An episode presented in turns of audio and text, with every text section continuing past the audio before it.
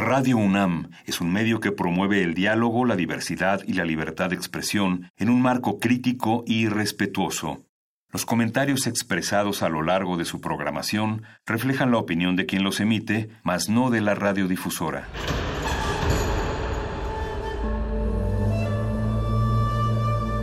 Un templo para la apreciación del ser mediante el sonido. mediante el sonido. Para nosotros. El sol sale durante la noche. Nuestros gritos llevan la mesura del silencio. Y el descontento está lleno de baile y risas. A todo, incluso a nosotros, nos resistimos. La universidad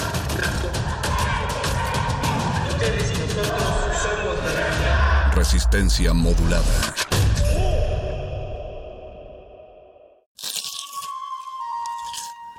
Es momento de alimentar nuestro espíritu con páginas.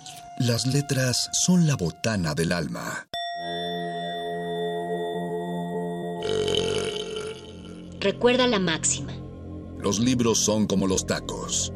Aún los malos son buenos. Muerde lenguas.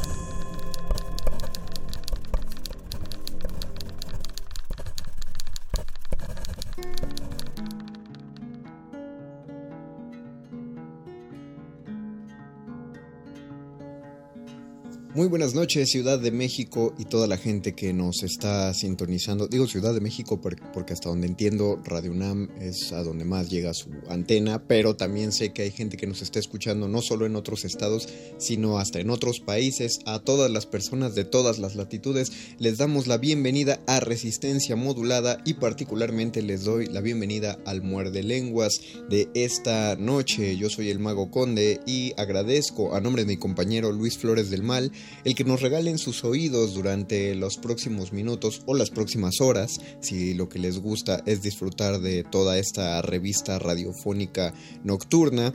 Eh, les comentamos, les comento y recuerdo que están escuchando un programa grabado, es decir, no estamos en vivo. Sin embargo, sí leemos y atendemos sus comentarios a través de nuestras redes sociales, Facebook Resistencia Modulada, Twitter arroba R Modulada. Oigan, quiero agradecer eh, la cantidad de mensajes de amor que nos dieron de, gusto por la lectura de cuentos de los hermanos Grimm que hice para las fechas navideñas y de Año Nuevo. Eh, digan, avísenos si quieren más experimentos de ese tipo y qué cosas podríamos leer. Eh, yo, yo lo, lo, pregunto porque es, eh, no porque nos falten lecturas, sino porque obviamente hay un montón. Luego no sé si escoger una lectura más prolongada que ocupe todo el programa o, una, o un compilado de lecturas breves, que es lo que yo prefiero, pero no sé ustedes cómo como lo vean o si tienen ahí alguna recomendación, eh, algo que nos ayude a hacer más dinámicos estos programas grabados. Nosotros entendemos que, para ustedes como audiencia no se siente la misma calidez, la misma vivacidad que cuando estábamos eh, tratando de hacer nuestros programas en vivo, pero bueno, los semáforos cambian y tenemos que, proteger al equipo de trabajo. Eh, si bien en las instalaciones de, Radio UNAM hay protocolos y, puede haber distancia, eh, productor, eh, operador de cabina y que los locutores no estemos allá, de cualquier manera estamos haciendo que gente vaya a la estación y, y bueno, los trayectos de transporte público, ahí sí sabemos que los protocolos no son tan pues no se pueden respetar tanto, ¿verdad? Además, sobre, sobre todo con, los daños que han sufrido las, las líneas del metro, oigan, sí, creo que el metro debería ser un, uno de los temas eh, que, bueno, yo diría que ya se me pasó, pero no se nos pasó porque las líneas 1, 2 y 3 van a tardar todavía un buen rato en restablecerse. Eh, esperemos que no los esté afectando en demasía. Cuéntenos su experiencia.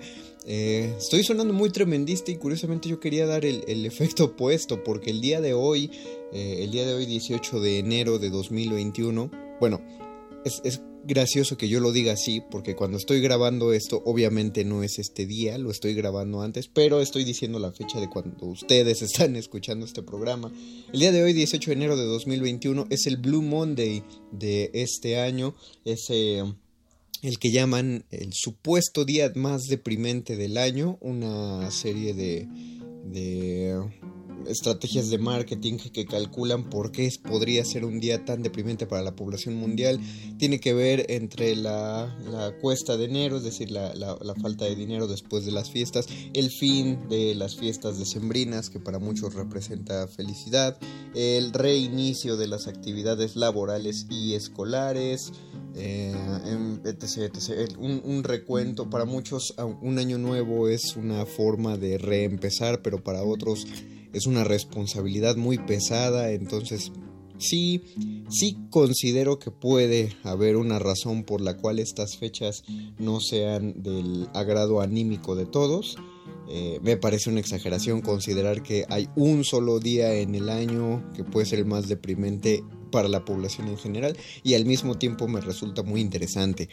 Eh, es casi una tradición, podría ser casi un día festivo. Hoy vamos a ponernos todos tristes.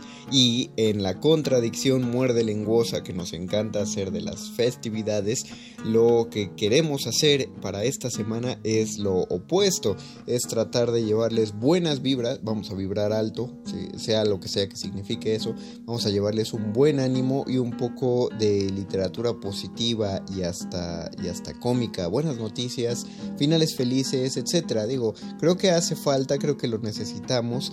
Me parece que el ser positivo y alegre sí es de alguna manera una negación de la realidad.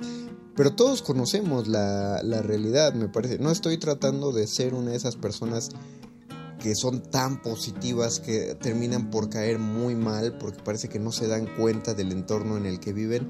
Eh, no, pero me parece que nos merecemos eh, para esta semana, para estos días en los que, aunque es un nuevo año y esperamos que con la llegada de un nuevo año el, mal trago que fue el año anterior se pase más rápido, también estamos viendo un repunte de contagios, una situación hospitalaria más grave. Eh, estamos viviendo una situación difícil y creo que en general lo sabemos, así que ¿por qué no entregarnos un momento a la negación? Eh, mientras sepamos que nos estamos negando, ¿qué, tendría de malo? Ya tenemos series eh, para series televisivas para negarnos, tenemos juegos de mesa, tenemos actividades y pues tenemos los libros, así que ocupemos también la radio un poco para, para eh, cargarnos de alguna de un poco de positividad, creo no lo sé. Pero para mostrarles una serie de buenas noticias dentro de este programa, la emisión de hoy nos la vamos a llevar con un par de entrevistas a dos cuestiones que nos interesan muchísimo y una de ellas creo que los muerdescuchas de Hueso Colorado ya ubicarán que es este proyecto de la máquina de los finales perdidos que fue uno de los eh, hemos tenido varias entrevistas con Borderline Teatro a lo largo de la historia Muerde Lenguas,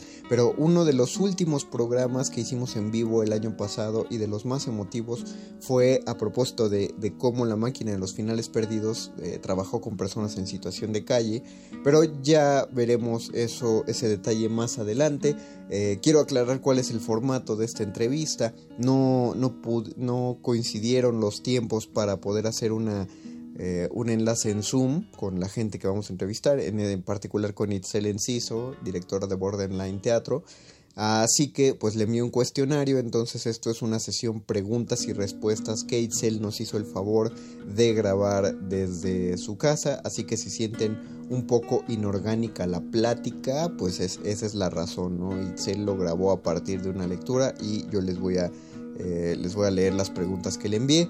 Así que eh, empecemos, vamos a, vamos a hablar con Itzel Enciso, eh, la directora de este proyecto de la máquina de los finales perdidos.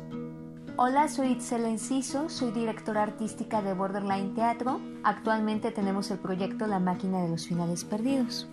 Al principio de la entrevista mencioné la máquina de los finales perdidos y que los muerdescuchas de Hueso Colorado probablemente lo recuerden. Yo espero que haya nuevos y nuevas muerdescuchas que se están sumando a la audiencia eh, y sobre todo atraídos por tu proyecto Itzel. Así que por favor, para quienes todavía no conocen el proyecto, ¿podrías recordarnos de qué va la máquina de los finales perdidos, por favor? La máquina de los finales perdidos es un proyecto interdisciplinario en donde nosotras y nosotros nos presentamos como mecanógrafos y mecanógrafas y recibimos a lo que denominamos espectadores o espectadoras. A partir de una historia de estos espectadores o espectadoras cuyo final les hubiera gustado que ocurriera de otra forma, juntas y juntos reescribimos este final. También a, veces estos finales son finales que todavía no ocurren. Se tratan de objetivos en específico con los que les gustaría cerrar la historia de la que nos están hablando. Anticipé que el último, uno de los últimos programas en vivo que hicimos el año pasado fue con ustedes. Eh, y esta este proyecto que hicieron con personas en situación de calle.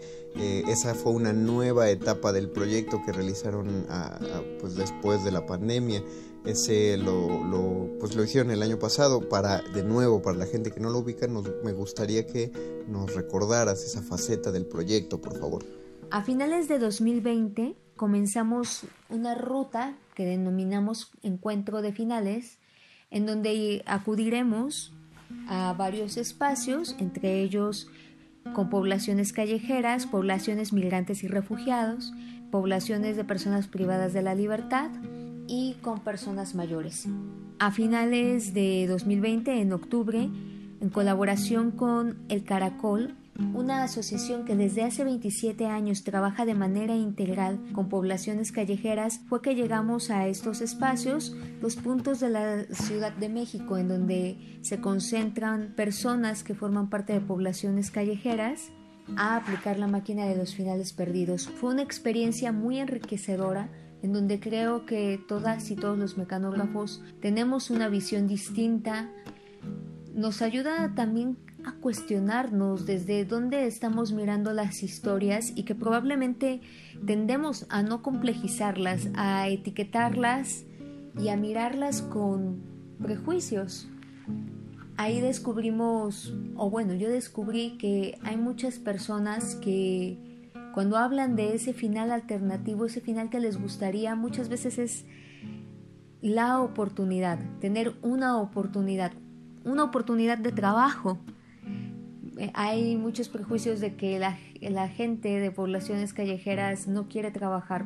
Yo puedo ahora decir que no es así, que más bien es un asunto de sistema, un problema donde se cruzan muchas, muchas desigualdades, muchas discriminaciones y que propician que las personas se queden sin redes o sin, eh, o sin herramientas. Afortunadamente con el caracol eh, aprendimos muchísimo, creo que modificaron también nuestra manera de trabajar, nos ayudaron a aterrizar una sistematización.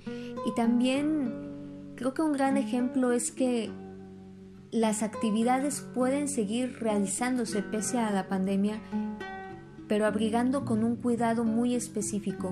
Un cuidado que nos proteja, sí, de la salud física, no podemos negar en qué momento estamos, pero también la importancia de de atender otros, otros aspectos como la salud mental, como lo afectivo, como la educación, como la cultura, como la integración. Son aspectos que el caracol no ha descuidado desde el inicio de la pandemia y que tenemos la fortuna de permearnos de estos y de aprender de ellos. Hace poco tuve una experiencia que de aquí ya, aquí ya hemos venido y hemos contado un poco de estos finales alternativos y hablamos también del taller que pudimos trabajar con poblaciones callejeras, el, teatro, el taller de teatro Kamishibai, donde a partir de historias de personas que murieron en las calles cuya muerte pudo evitarse, si se respetaran y se hicieran valer sus derechos, construimos nuevos finales de manera colectiva. Tomamos tres historias de Josué, Jonathan y de Belén para poder modificarlos. Hace unos días conocí vía telefónica a la hermana de Josué, yo no sabía que era su hermana.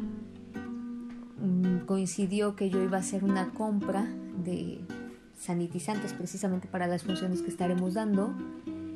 me preguntó por Josué, yo le conté lo que sabía y agradeció, agradeció el dar esa voz, e, ese espacio para, para la historia de su hermano.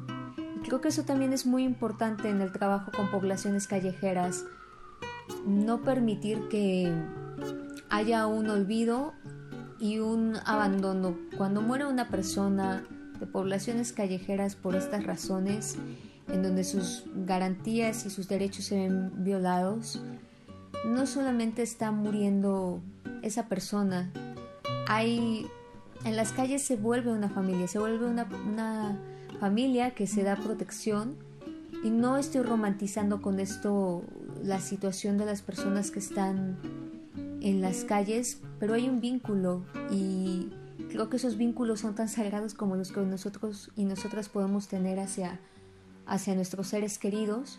También hay familias que tal vez en ese momento no tienen las herramientas para apoyar a sus familiares, pero el Estado sí tiene la obligación de hacerlo y el Estado es quien está fallando a la sociedad.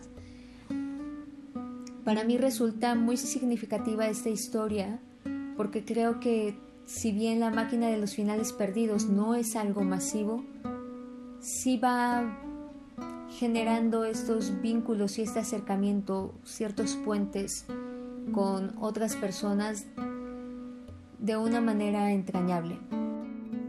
En esta ocasión eh, tengo entendido que tienen una siguiente etapa donde las personas que van a cambiar sus finales, que buscan su final perdido, ahora son personas de la población migrante. ¿Cómo llegaron a la población migrante? ¿Cómo la encontraron o cómo la van a encontrar? ¿Qué les, ¿Qué les interesa saber? ¿Qué les interesa desarrollar acerca de este tema? La siguiente etapa la realizaremos con población migrante y refugiada en un lugar que se llama Cafemín. Es un albergue que principalmente recibe a mujeres. Sin embargo, no sé si por la pandemia el flujo o las personas que más han llegado son sobre todo hombres, pero también mujeres, adolescentes que viajan solos y solas. Tenemos la fortuna de estar colaborando también con Mides DH, que es una consultoría que da eh, atención y asesoría jurídica y legal de manera gratuita a personas migrantes o solicitantes de refugio y que nos contactaron con este espacio que es Cafemín.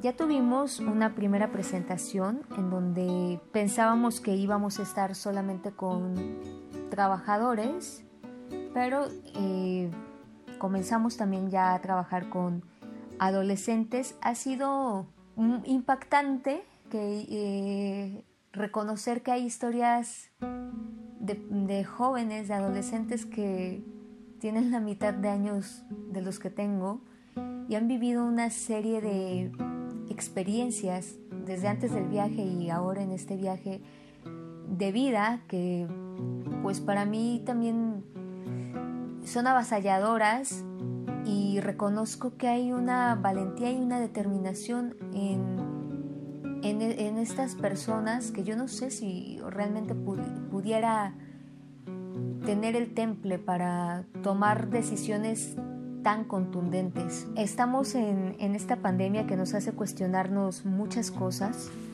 que nos hace cuestionarnos las salidas, las venidas. Se dice mucho quédate en casa y si podemos nos quedamos en casa. Pero volviendo a poblaciones callejeras, hay gente que no tiene casa y hay gente que también tiene que huir de esa casa para estar seguros y seguras. Son historias que yo creo que son movidas por una esperanza, por un objetivo de aspirar a algo distinto, a un lugar que les ofrezca mayor seguridad. Muchas personas, incluyendo algunos miembros de la familia, yo les he escuchado juzgando de para qué toman ese viaje, si ese viaje es tan peligroso, sí es un viaje muy peligroso, pero probablemente si no tuvieran la determinación de tomar ese viaje y de buscar un lugar donde sentirse seguros, donde sentir esa calidez, probablemente no estarían más. No, y creo que a veces nos hace falta conocer cuáles son los motivos. Y en las historias que yo tuve la oportunidad de escuchar el, el 11, aún me faltan más. Creo que hay motivos que, y sueños que llevan, y yo podría decir, aunque suene cursi, que son sueños que tienen que ver con el amor, con la confianza, con la seguridad. De y esperaría que estos adolescentes tuvieran la oportunidad de que esos sueños ocurrieran.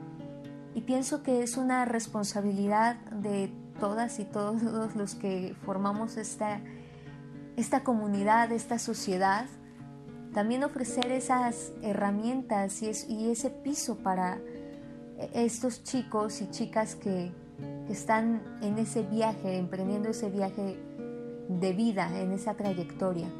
La situación de la pandemia nos ha puesto en crisis en muchos sentidos. El, parece que no es muy alentador el panorama.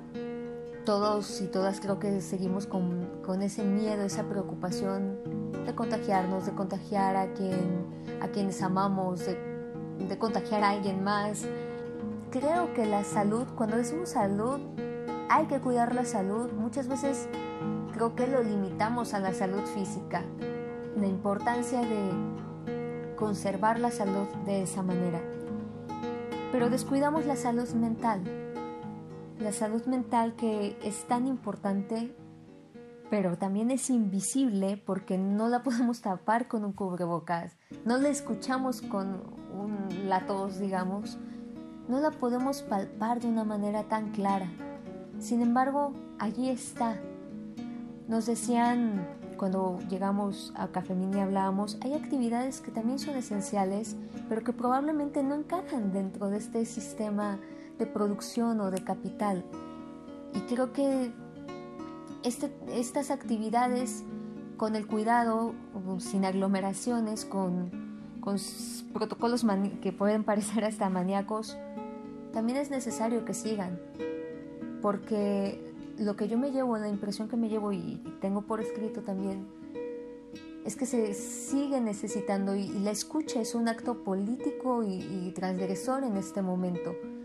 Y al no saber cuándo acabará esta pandemia, porque creo que todos pensamos que iba a acabar en un momento, luego en otro, luego en otro, también tenemos que empezar a idear nuevas formas de contacto, de contacto seguro. No hablo de estar palpando o de estar saliendo masivamente o ir a todas las fiestas, reuniones que no son necesarias, pero sí buscar un contacto también de cuidado, de cuidado emocional. Y creo que por eso hoy puedo decir que siento que es, es muy importante, al menos para mí, estar yendo con estos y estas adolescentes que también están confinadas y confinados con sus trámites paralizados eh, o muy lentos para poder cumplir ese objetivo y que ya vienen con un estrés y una carga muy grande y cuando y que no tienen las redes sociales, por ejemplo, como nosotros o nosotras para aunque sea el desahogo. O sea, sí tienen acceso a redes, pero digamos no todo el tiempo como nosotros o nosotras. Entonces creo que tampoco podemos descuidar eso y de ahí la importancia. Y ya vi incluso en las, en, las noticias, en los periódicos, que ustedes están pegando con todo y después de esta etapa ya anunciaron una siguiente, que es una etapa con personas en reclusión. Yo sé, yo sé Itzel que tú ya tienes experiencia eh, trabajando con las personas en reclusión, pero lo sé porque nos conocemos. Me gustaría que, que el resto de la gente te conociera. ¿Qué trasfondo tienes con ella y qué te interesa? hablar sobre, sobre estas personas? Nosotros trabajamos hace varios años, sobre todo en el reclusorio varonil Oriente, y creo que, al igual que en los otros espacios, son historias que, hablando nuevamente de la pandemia, eh, que viven, por ejemplo, un estado de reclusión permanente, de confinamiento permanente, hasta que se cumpla un, un plazo, una condena que responde también a un sistema de opresión y represión que generalmente no, no, atiende precisamente a complejizar las historias. No estoy justificando a nadie por sus actos, porque también sé que hay víctimas, pero creo que al no complejizar las historias no se atiende lo que muchas veces detona que lleguen ahí las personas. Tendemos a a una educación de castigo y no una educación tal vez de prevención y de nuevas construcciones, nuevas narrativas. También ahí está el interés de poder llegar a, estos espacios, tratar de encontrar y conciliar y resignificar las historias y tal vez mirarlas de otro lado y proponer de manera colectiva la construcción desde otro lugar y de otro modo. Me interesa conocer en cada lugar al que vamos a las personas sin etiquetas, poder reconocerme eh, en ellas y en, en ellos. Estaremos trabajando con personas de reclusión, tanto con mujeres como hombres, y que ahí también podremos ver cómo se cruzan otras discriminaciones. Eh, en este caso, cómo la reclusión afecta de manera diferente a hombres y mujeres y cómo las mujeres también están más invisibilizadas en este sentido. Obviamente tenemos un vínculo con los chicos del oriente, los radicales que nos dará mucho gusto, si es posible, tener la oportunidad de trabajar con ellos y con ellas, así como de buscar la integración y, presentar esta actividad también con trabajadores y con familiares, porque creo que es necesario mirar una problemática desde diferentes puntos, desde diferentes aspectos y tratar de buscar maneras de entender y también de proponer respuestas y alternativas. Vamos a este espacio con esa intención y de hablar y cuestionarnos sobre la libertad, sobre el encierro, sobre el castigo, sobre la responsabilidad, sobre la reparación del daño, sobre las heridas. Asimismo, en abril iremos con personas mayores y, los menciono, eh, aunque no está exactamente en la pregunta, porque también son personas que han sido invisibilizadas y de las que nos preocupamos mucho en la pandemia porque son, son, la población vulnerable o algo así se dice. Pero vulnerable volvemos a lo mismo físicamente, pero se nos olvidan los aspectos emocionales, se nos olvidan los aspectos de convivencia y que, y que son sujetos de derecho que pueden hacer valer y, y que pueden mostrarnos también desde su posición y desde su sabiduría y experiencia otra forma de mirar y de recuperar esa memoria y que no quede en el abandono. Creo que en todas las poblaciones a las que vamos es tratar de huir del abandono, con las personas privadas de la libertad, con, con cada espacio al que vamos, creo que también es recalcar que que son, somos sujetos de derecho y creo que no, no podemos permitirnos que se sigan fracturando y que se sigan pasando por alto, sin querer tampoco pretender tener la verdad o colonizar la verdad, sino escuchar realmente a las personas con las que estamos compartiendo. Por ahora nos gustaría conocer las coordenadas de, este proyecto, dónde, dónde los buscamos, cómo, cómo entramos a verlos, qué, cómo nos enteramos más de estos proyectos, qué, qué más podemos saber a propósito de. Pueden ver la muestra, un video muestra homenaje que hicimos en nuestro canal de YouTube que es Borderline Teatro, del trabajo que realizamos con poblaciones callejeras. El 6 de marzo estaremos presentando en Cafemín el video homenaje que realizaremos con poblaciones migrantes y refugiadas. Supongo que el mismo día se subirá también eh, por este medio. A finales de mayo, si la pandemia lo permite, les invitaremos a una presentación con estos pequeños videos documentales en una instancia de derechos humanos en la Ciudad de México, sino del mismo modo lo estaremos compartiendo. Esta semana eh, ya tuvimos el 11, el 13 y el 15 estaremos trabajando todavía con Cafemín y el 22, el 22 daremos un taller de teatro de objetos documentales. En febrero iremos a centros de reclusión, al Oriente, al Varonil Oriente y al Centro de Reinserción Femenil Santa Marta. En abril estaremos en el asilo Concepción Beistegui. Les invito a que nos sigan, nos sigan por YouTube, por Facebook e Instagram como Borderline Teatro.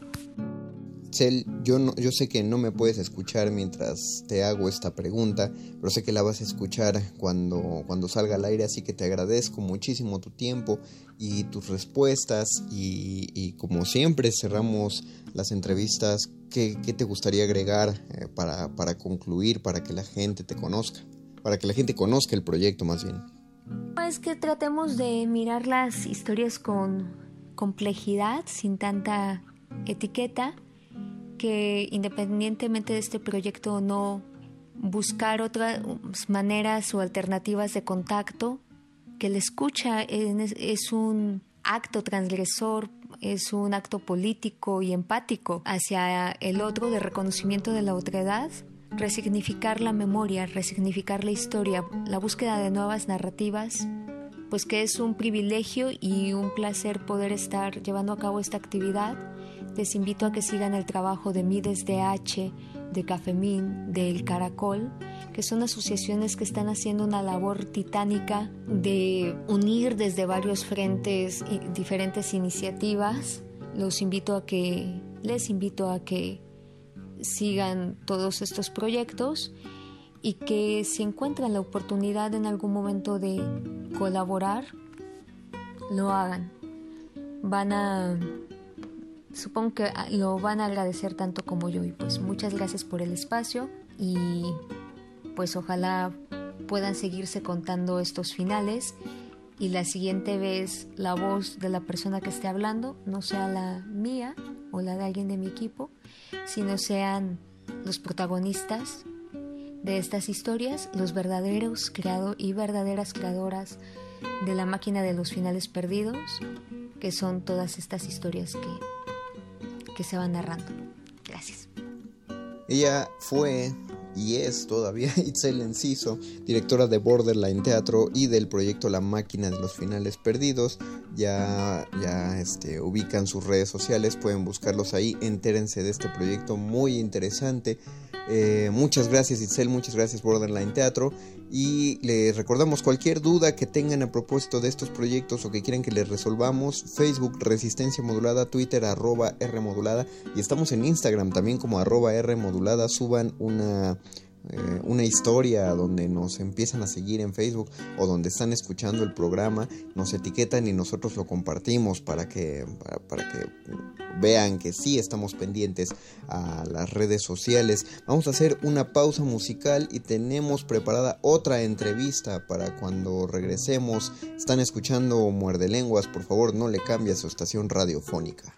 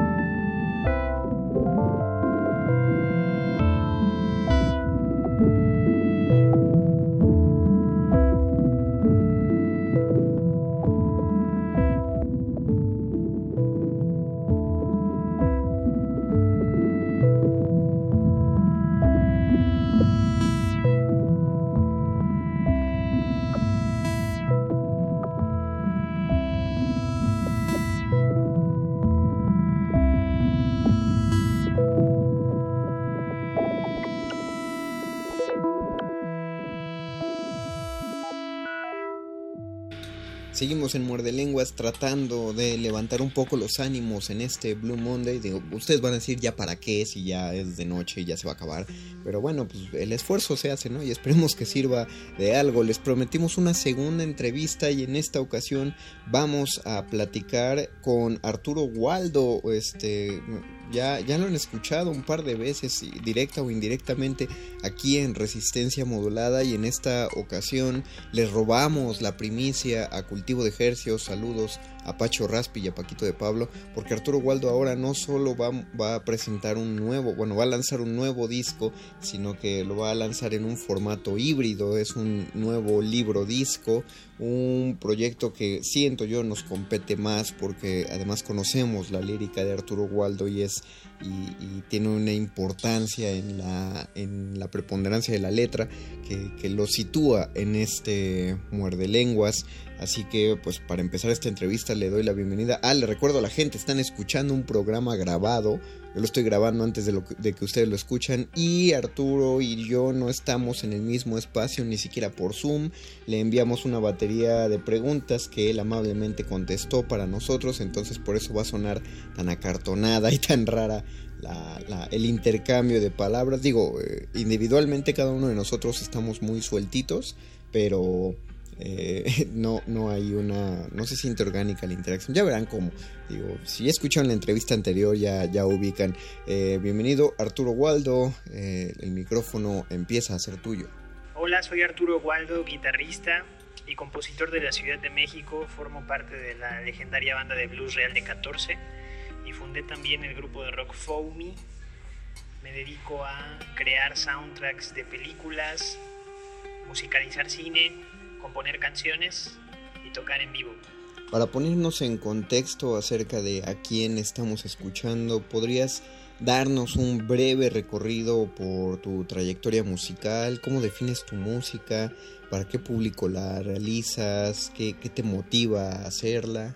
Desde hace 17 años que toco la guitarra y me dedico principalmente a crear música, canciones, como lo mencionaba en mi introducción y bueno, pues al entrar a Real de 14 y fundar la banda de rock Foamy, también he aprendido mucho acerca de lo que es tocar en vivo para el público y conocer diferentes lugares con la música.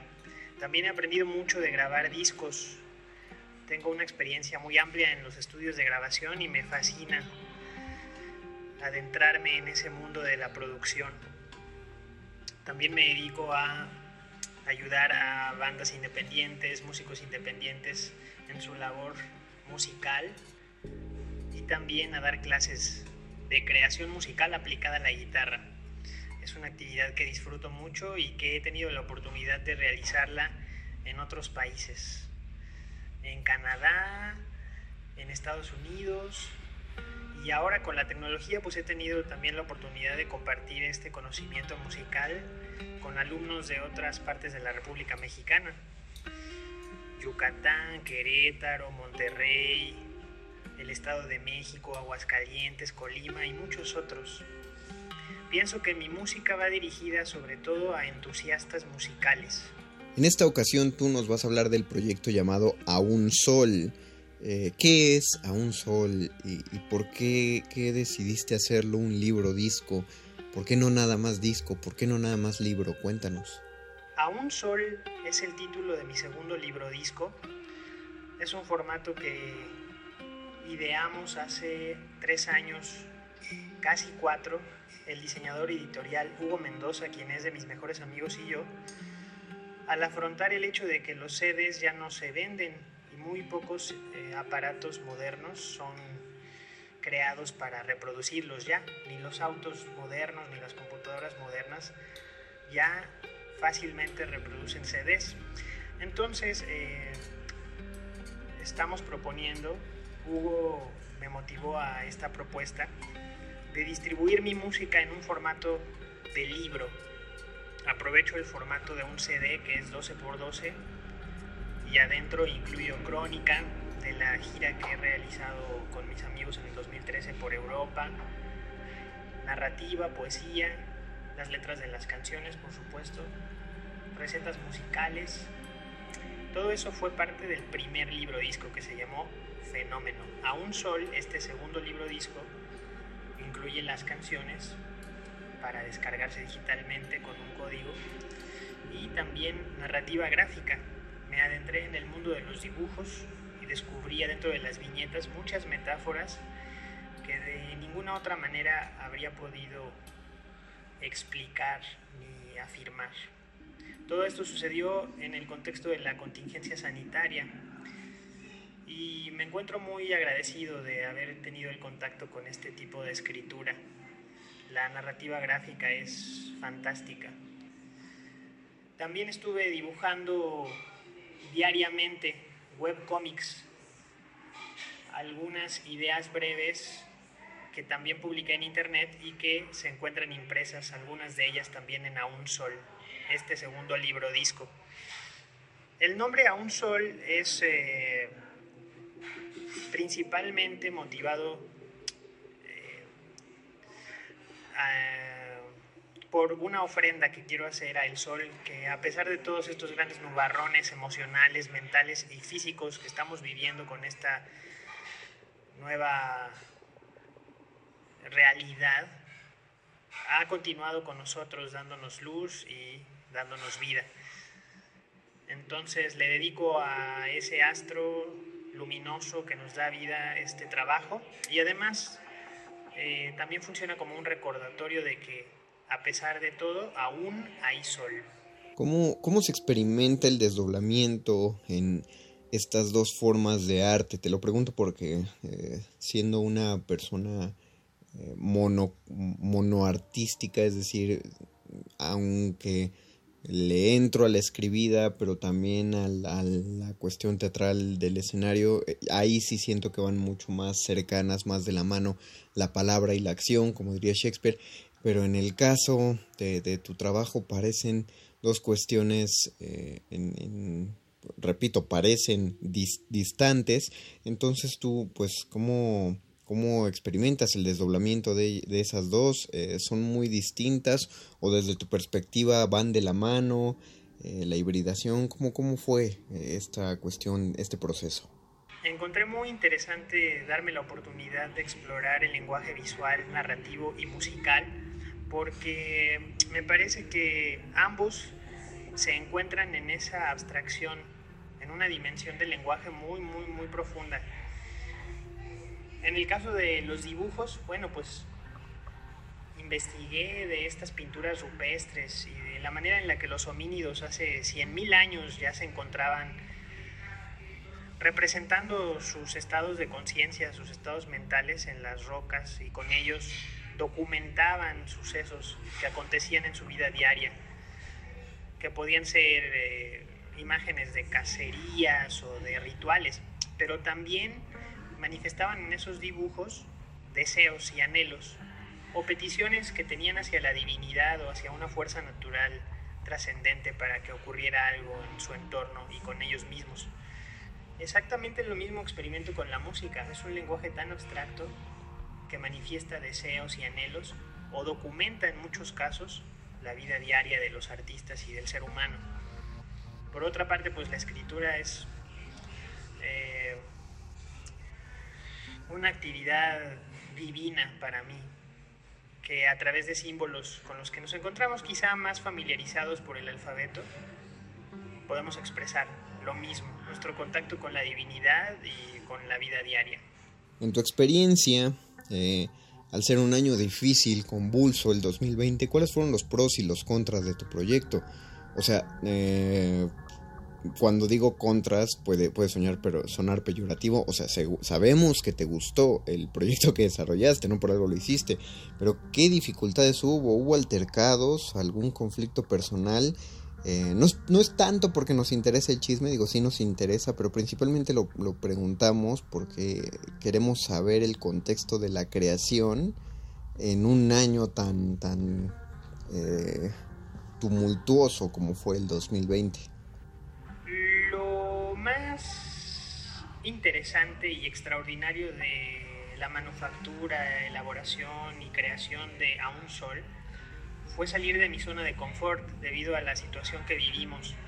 durante el 2020. Es una situación muy, muy, muy dolorosa en muchos aspectos, muy, muy eh, caótica. Y bueno, pues salir de mi zona de confort significó encontrar la manera de relacionarme con los músicos a los que invité para participar y también conmigo mismo.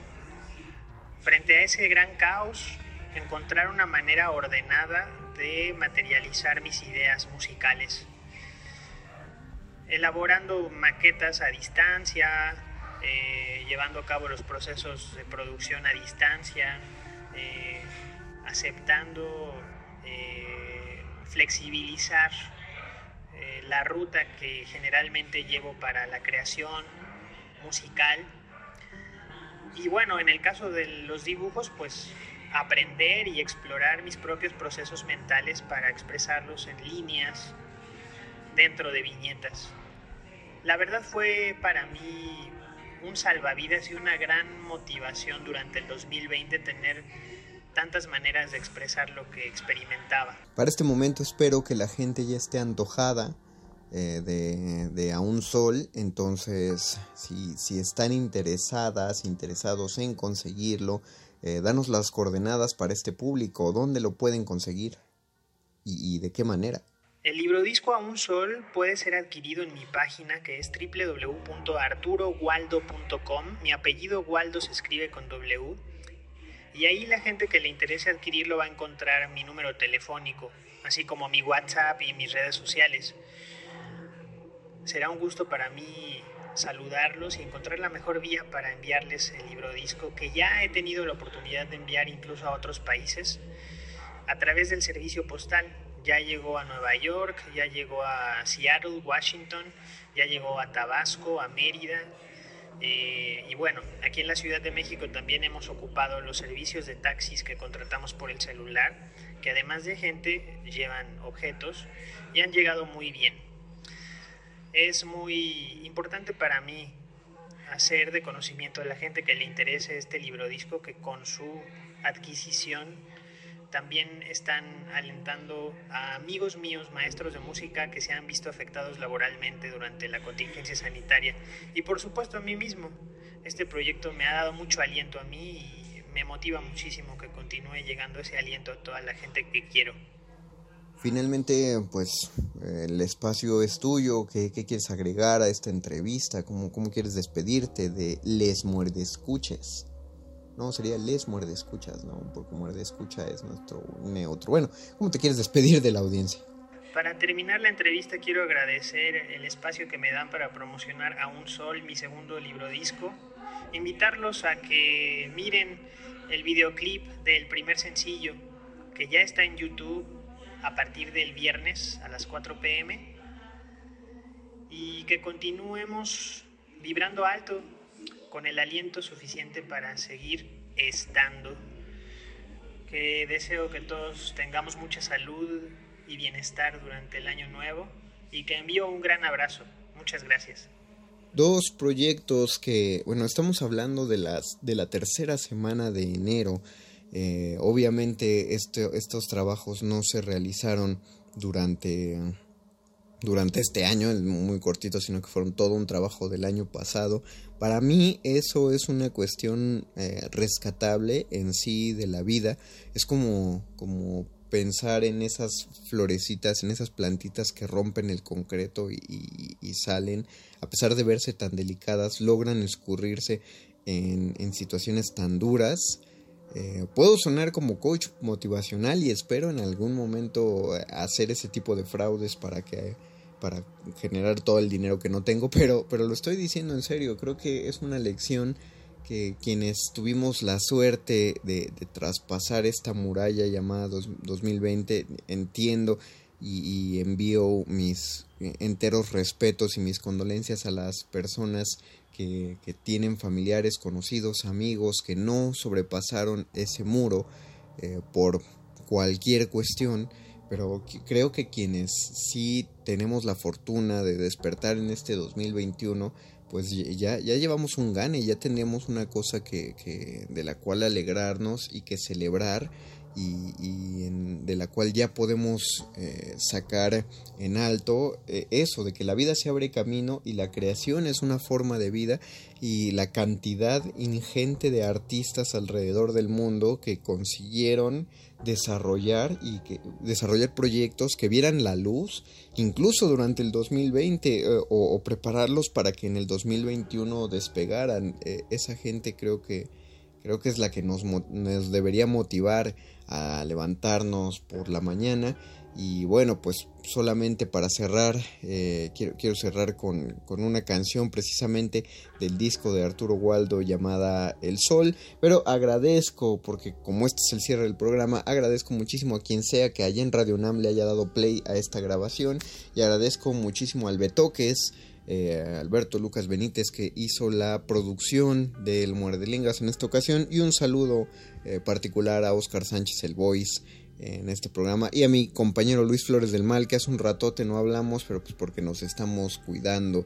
El próximo miércoles regresa Muerde Lenguas. Ahora sí vamos con un par de lecturitas para levantar el ánimo. Ojalá funcionen. Eh, mientras tanto me despido. Yo soy fui sigo siendo y seré el mago conde eh, los dejo con la canción de Arturo Waldo El Sol y nos escuchamos el próximo miércoles. No le cambien, recuerden, todavía quedan dos orotas de resistencia modulada. Así que nos escuchamos el próximo miércoles. Buenas noches y mucha suerte. Vibra en alto, sea lo que sea eso.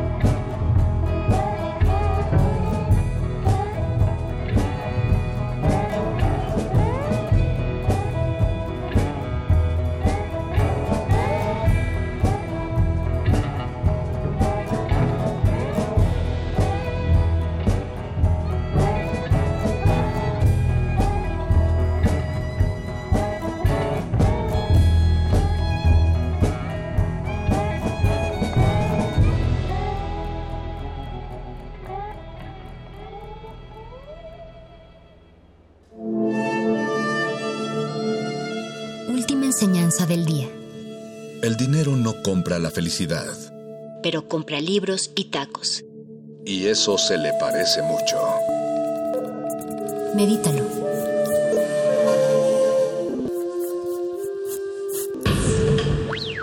La música emergente es como el silencio, silencio, presente a nuestro alrededor,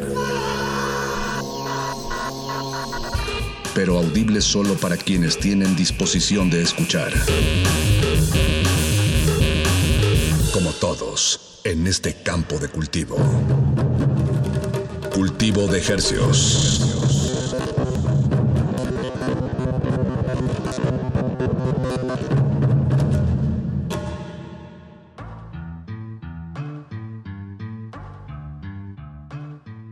Organismos audiosensibles y radioceptibles inmersos en las ondas hercianas. Sean bienvenidos a otra emisión de Cultivo de Hercios, el invernadero musical de resistencia modulada que se atomiza y transmite los lunes y los jueves a las 9 de la noche en compañía de usted y de la música recién cultivada que hacemos llegar hasta sus oídos a través de esta frecuencia 96.1 de FM Radio UNAM. También estamos en el 860 de AM, saludos monaurales, y llegamos a la aldea global a través de nuestro portal en línea www.radio.unam.com mx y resistenciamodulada.com. Ahí estamos sonando, ahí nos encuentra y le agradecemos enormemente que nos acompañe de aquí hasta las 10 de la noche. Tenemos música recién cultivada, estrenada, fresquecita, recién salida del empaque y esta noche eh, no me acompaña mi colega Apache Raspi esta tristísima noche noche de lunes 18 de enero, que por cuentos mercadológicos o estadísticas muy bien acomodadas. Parece ser, o bueno, todo indica que es el día más triste del año.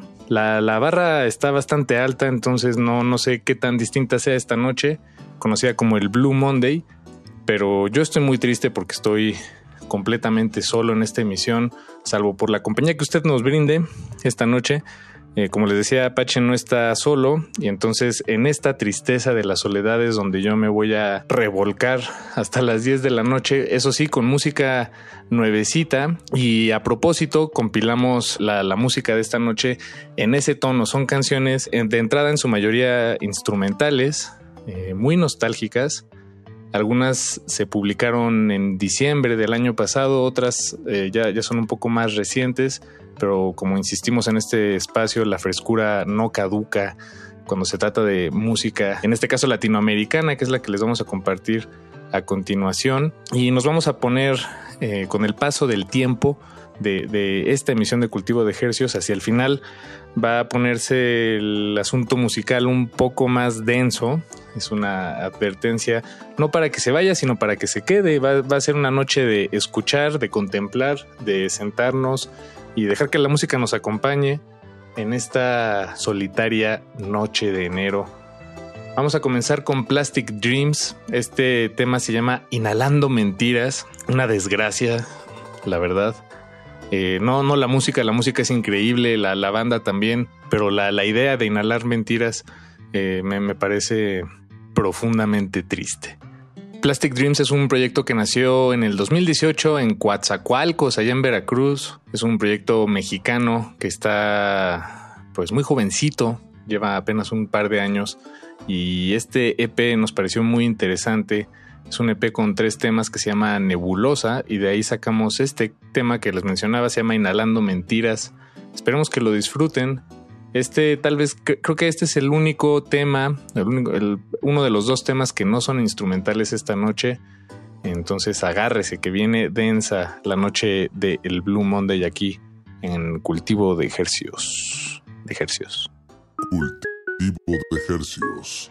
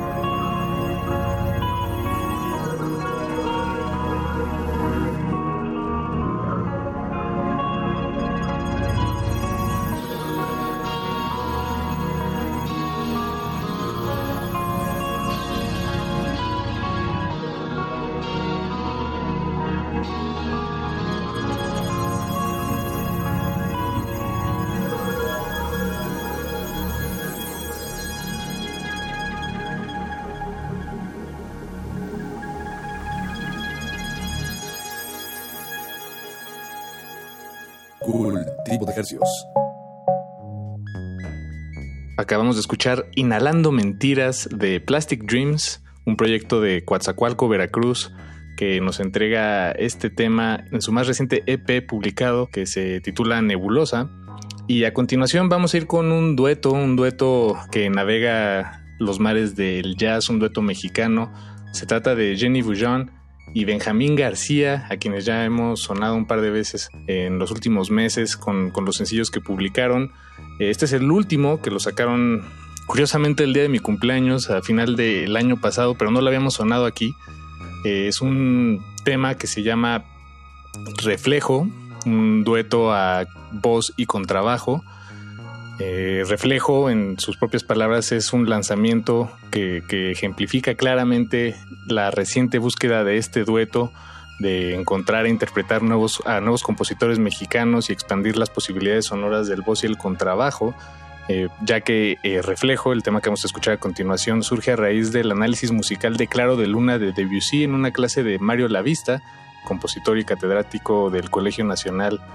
Es un tema muy interesante, también el juego de voz y contrabajo, no sé por qué, pero me parece nostálgico en sí mismo y bueno, este es un gran ejemplo de los alcances y la, imaginación musical que vive y respira aquí mismo en esta ciudad. Vamos a escuchar a Jenny Bouillon y a Benjamín García con este tema que se llama Reflejo. Están en cultivo de ejercios. Cultivo de ejercios.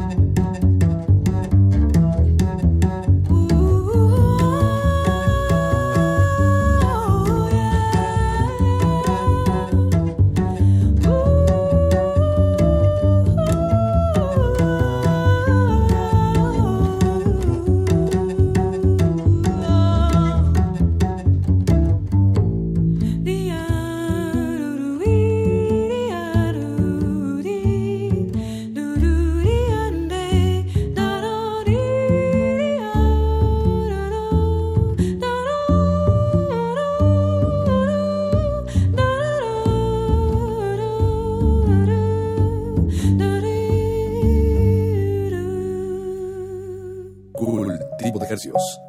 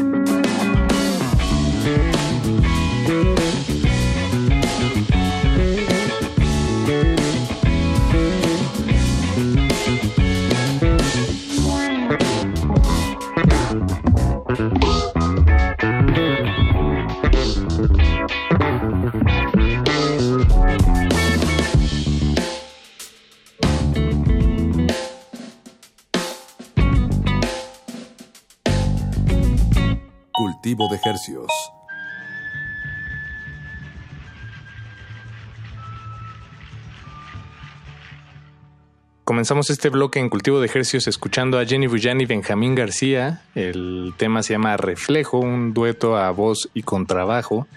E inmediatamente después escuchamos al trío de la Ciudad de México, eh, se llama Trill. La canción se llama El Año del Perro, lo sacamos de su álbum recién publicado que se llama La Nueva Era. Em, pues Trill es un trío, bajo, guitarra y batería. Lamentablemente recientemente falleció el bajista y bueno, este disco es una especie de homenaje que hacen a el gran Dogosen, eh, que, en paz descanse, y bueno, en su memoria eh, compartimos este tema, Trill, el año del perro.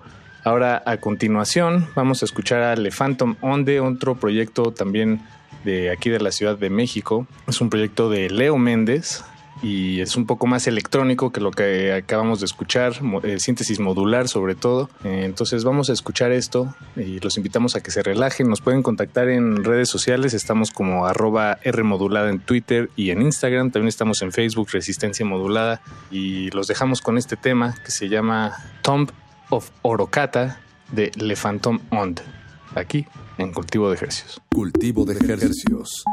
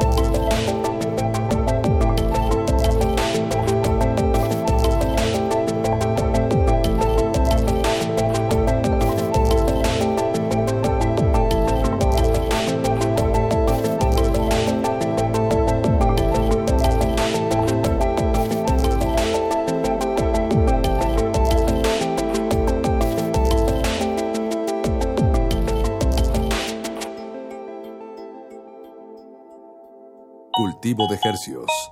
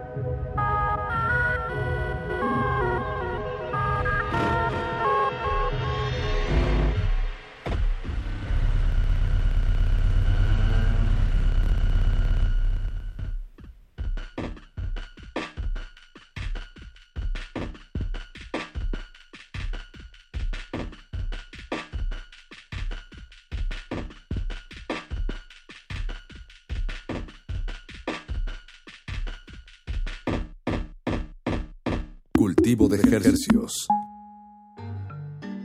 Comenzamos este bloque de cultivo de ejercios en esta triste, triste y noche azul con un tema que sacamos del álbum de Le Phantom Onde. El álbum se llama Death of the Sabulan y el tema se llama Tomb of Orocata, un proyecto de síntesis modular de aquí de la Ciudad de México que se ha presentado en festivales como Mutec recientemente, en la edición del año pasado. Y lo que acabamos de escuchar es otro proyecto que también se presentó en Mutec, se, llama de, se trata de Amenel Print, un proyecto de Paulina Olea, eh, a quien también nos, nos, encanta compartir su música. Sacó recientemente un EP que se llama Findings y de ahí sacamos este tema que acabamos de escuchar, se llama Future One, también una electrónica muy densa, oscura, pero que, que también invita a, sentarse, relajarse y, y dejarse llevar por todos estos sonidos. Vamos a dar una vuelta en U y alejémonos un poco de la música electrónica, acerquémonos a las teclas, a las dulces teclas del piano, porque no se necesita nada más. Vamos a escuchar a un joven pianista de, también de, aquí de México, él se llama Agustín Ayala. Acaba de sacar, bueno, el año pasado sacó un álbum que se llama Miedo, un álbum con 47 temas, son 5 horas de grabación. Todo, todo es puro piano, solo piano y de aquí sacamos este tema que se llama espejismo. Me llamó mucho la atención.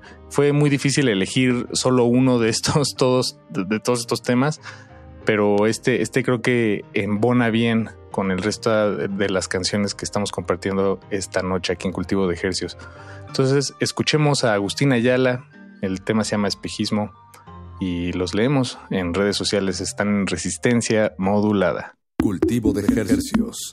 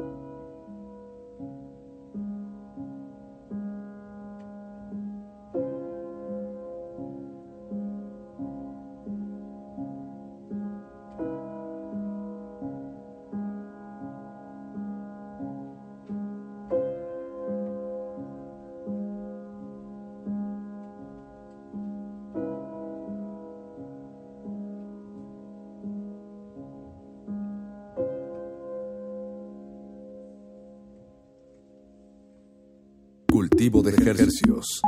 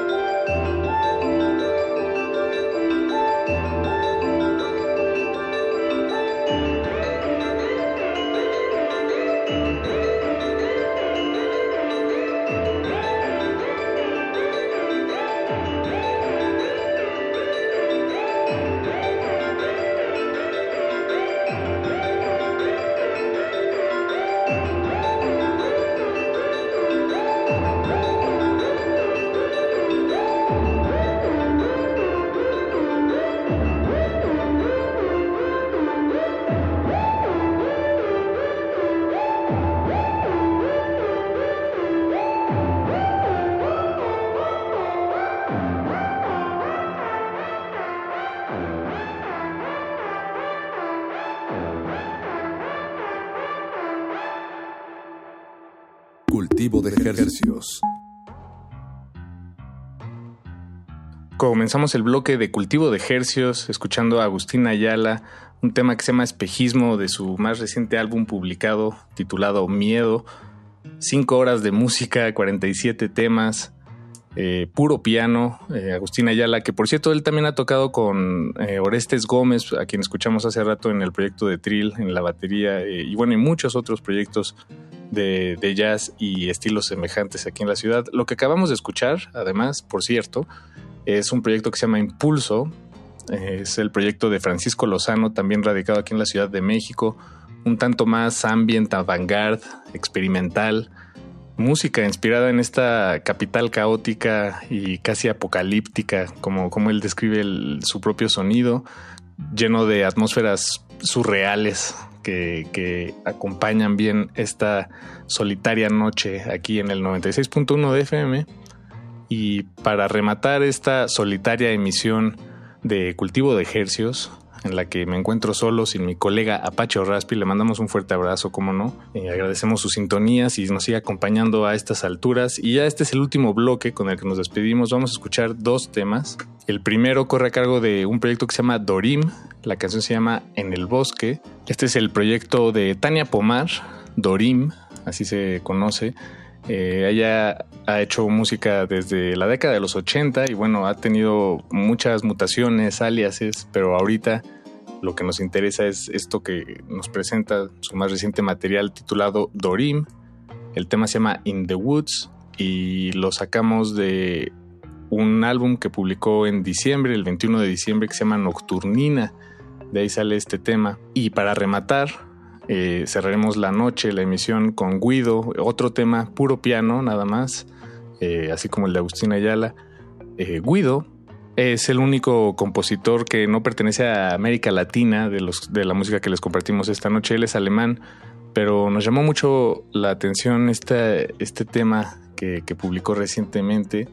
Se llama Paradiso, es un sencillo que, publicó este año.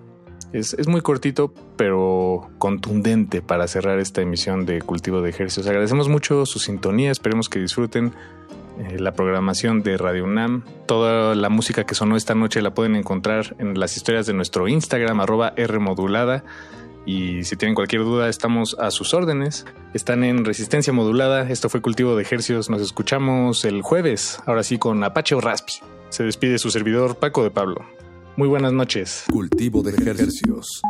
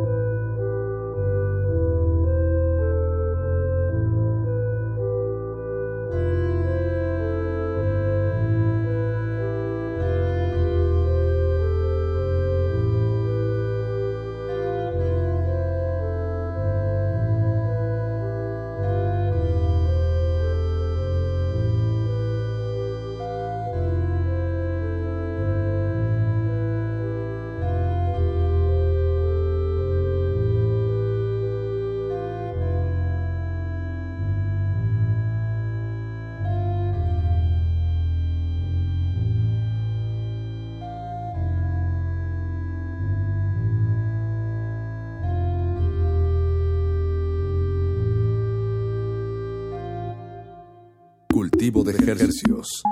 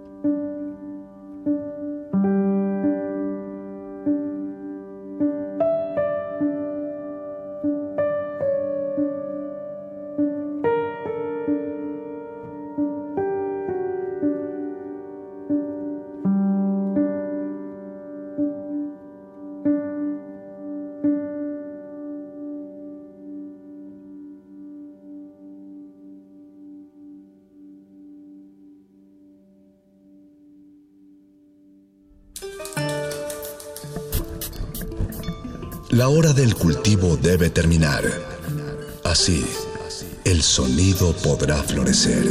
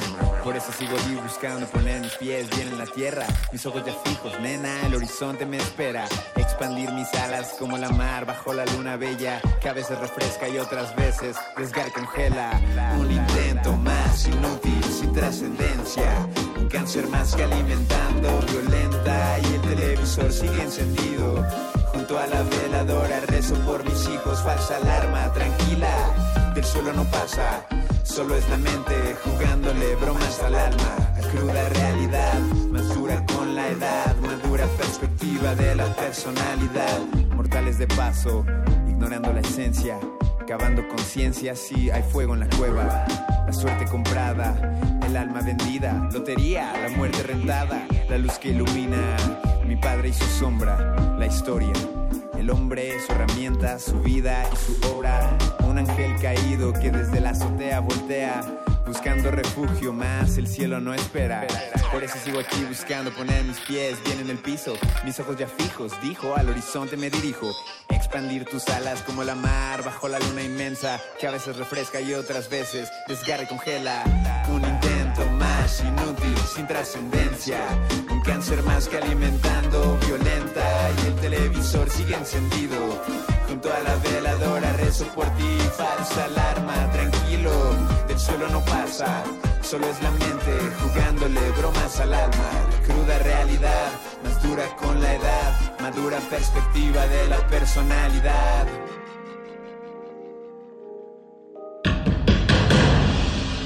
Como dijo el sabio Playlist Zoo, el viaje de las mil canciones empieza siempre con la primera reproducción.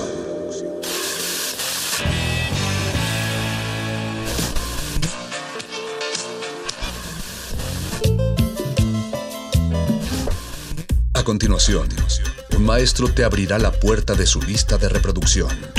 El resto va por tu cuenta. Ley listo.